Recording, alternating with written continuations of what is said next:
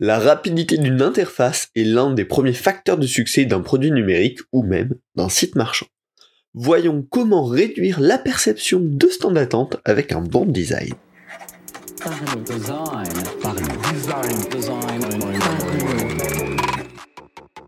Parlons Design saison 6 est supporté par son partenaire privilégié, la KakatoS Academy, la nouvelle façon de se former au design.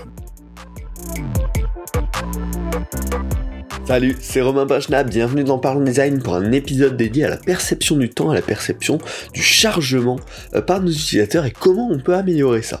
Alors, il y a peu, on m'a partagé une conférence Awards qui s'appelait Design for Speed par Mustapha Kourtouldou euh, et je l'ai trouvé assez génial. Euh, c'était c'était 25 minutes très intéressantes qui touchaient à plein de sujets variés avec plein d'anecdotes variées, hyper intéressant. Je vous mettrai le lien en, en description, je vous le recommande carrément. Euh, il travaille chez Google sur ces sujets-là, donc forcément, bah voilà, il y a beaucoup de data aussi pour explorer tout ça.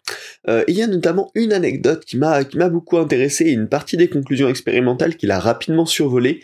Je me suis dit ça vaudrait le coup de creuser un petit peu plus ça euh, et d'en parler en podcast à l'occasion.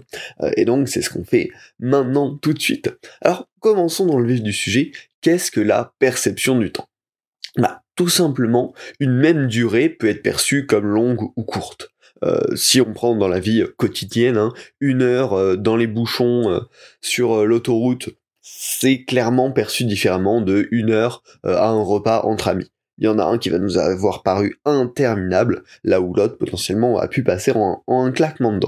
Donc, clairement, bah, la situation fait qu'on ne perçoit pas le temps de la même manière. Et ça marche également, bien sûr, sur le web.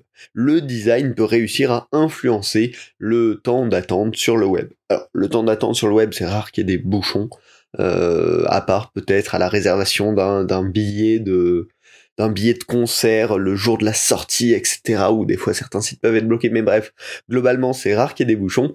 Par contre, c'est extrêmement régulier qu'il y ait des temps d'attente allant de quelques centaines de millisecondes à plusieurs secondes, voire plusieurs minutes. Et forcément, bah, c'est des cas dans lesquels nous, en tant que designer, on va rarement pouvoir avoir un énorme impact sur le temps de chargement, après le temps de chargement des pages web.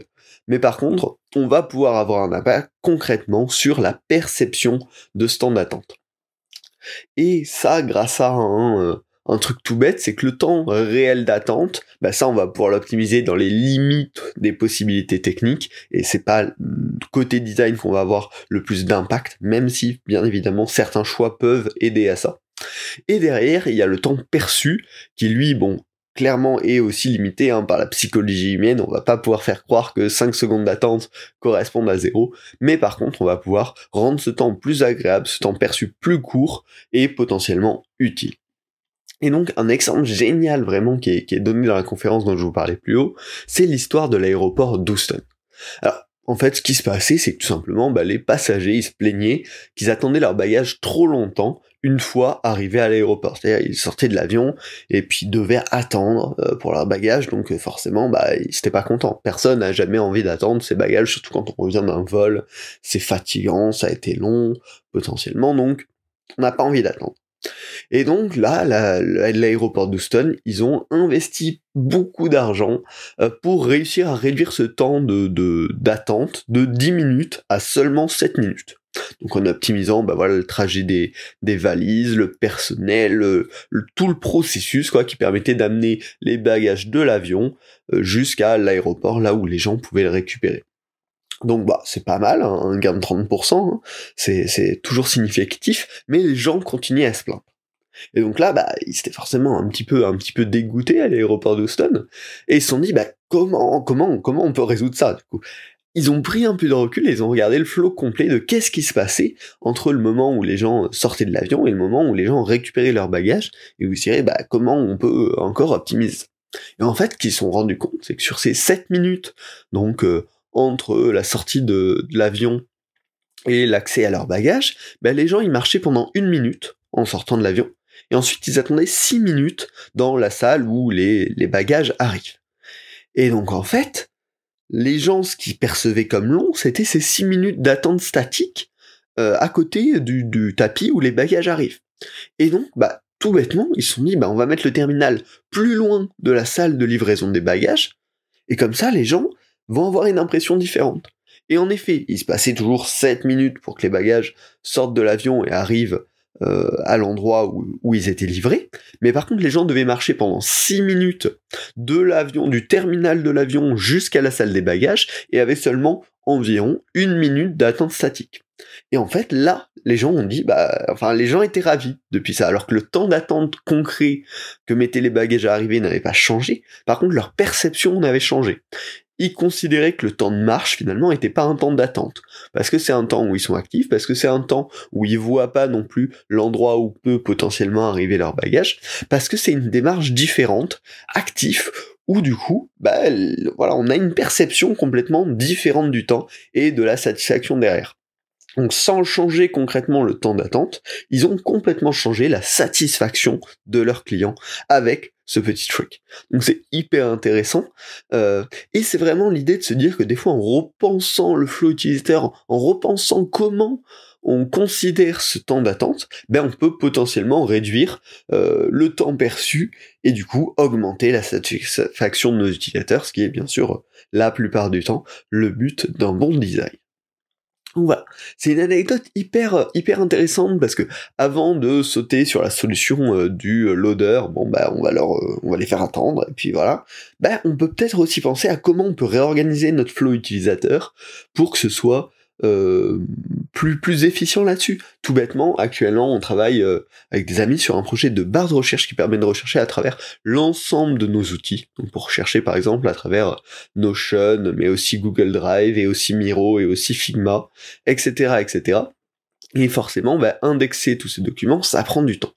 En fait, ce qu'on a fait, c'est que bah, dès que le processus de connexion commence, on va, dès qu'une personne aura connecté son premier compte Google, on commence à indexer ses documents en arrière-plan.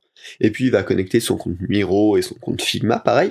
Et là, pareil, on, on continue à préparer son compte en fond. Ensuite, on va l'inviter à installer le plugin, qui pareil est une étape active qui va lui permettre de bien utiliser l'outil. Et pareil, pendant ce temps, eh ben, il va être, euh, voilà, son compte va être en train de se préparer. Et comme ça, quand finalement il va arriver à l'outil qu'il recherchait, à la barre de recherche, il aura eu le temps de configurer bien son compte, et on fait attention que cette expérience de configuration soit la plus agréable et la plus intuitive possible.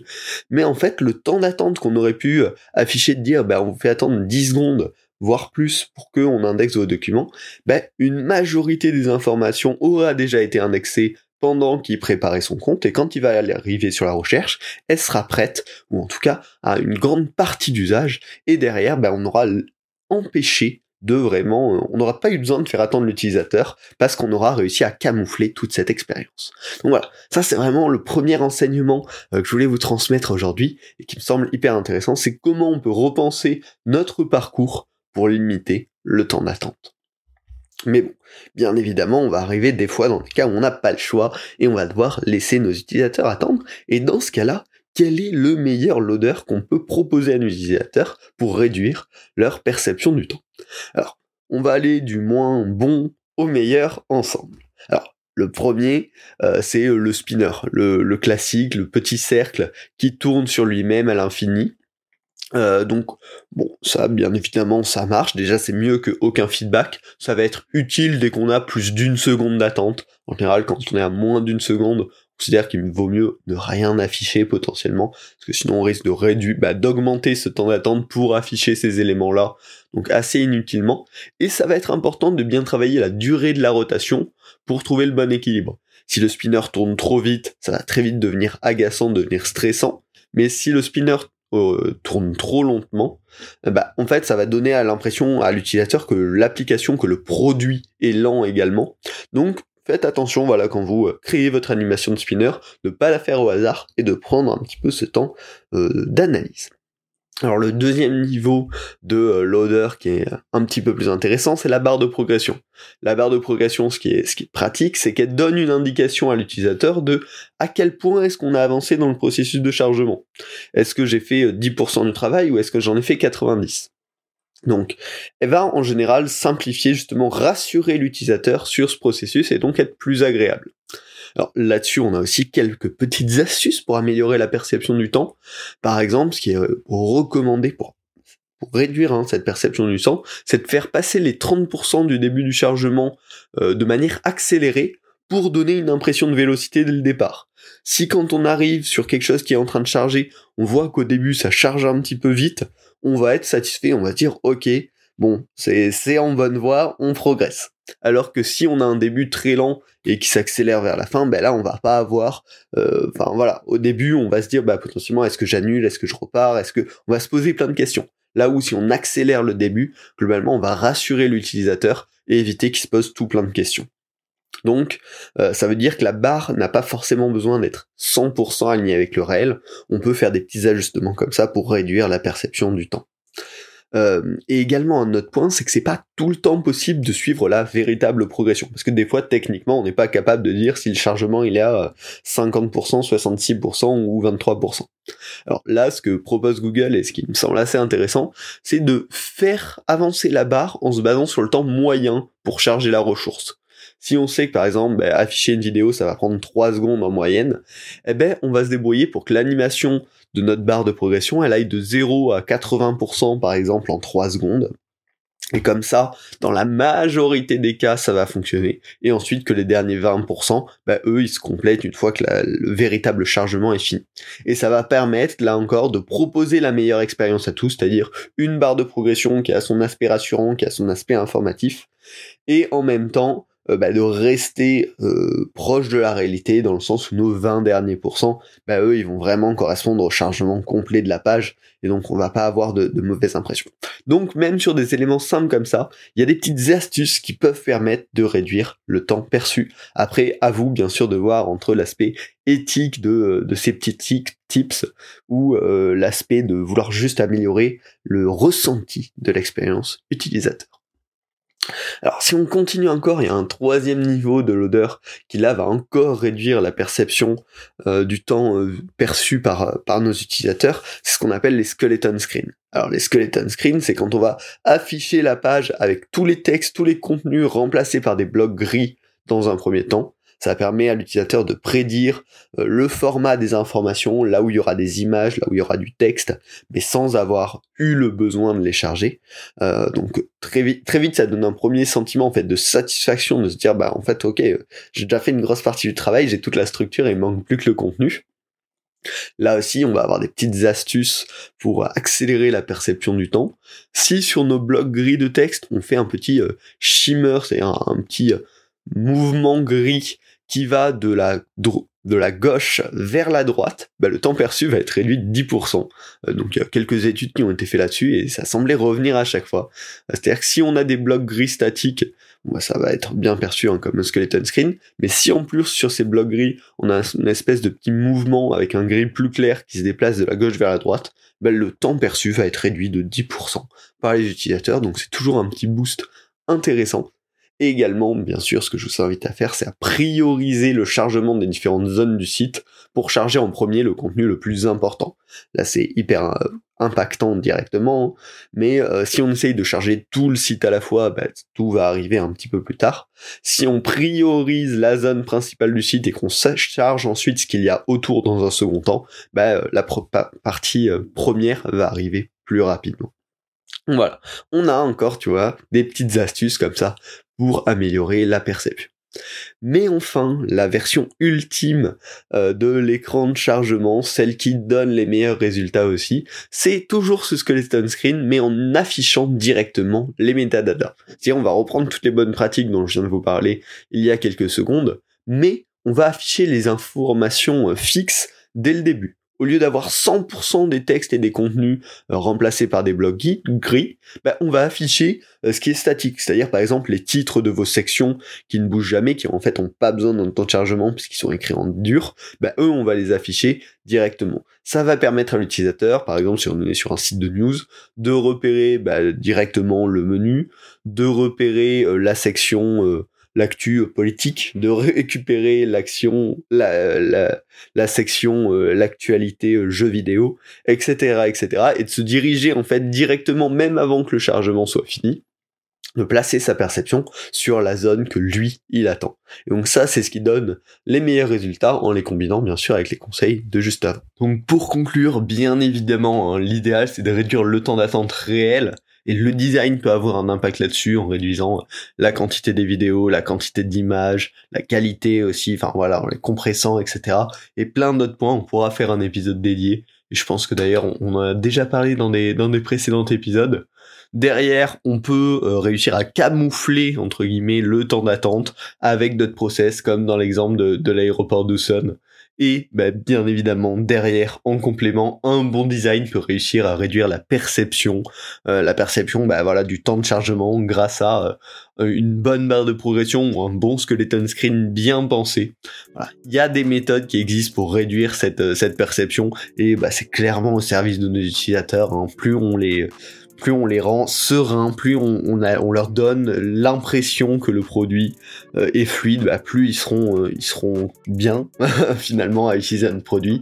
Donc tout le monde sera gagnant. Euh, j'espère que ce podcast vous a plu. Si c'est le cas, n'hésitez pas à laisser une note 5 étoiles sur votre plateforme préférée, que ce soit Spotify, Apple Podcast, Deezer ou autre plateforme. Voilà, une petite note et un petit commentaire, ça me permet, bah moi déjà ça me motive à continuer le podcast, hein. euh, et puis bah ça permet aux autres personnes de découvrir Parlons Design en le mettant en avant. Et bien évidemment, si ce n'est pas déjà fait, bah, abonnez-vous à Parlons Design, pareil sur votre plateforme préférée, euh, pour suivre les prochains épisodes. On parlera, je l'espère, de plein d'autres sujets passionnants. On se retrouve la semaine prochaine pour un nouvel épisode. Salut.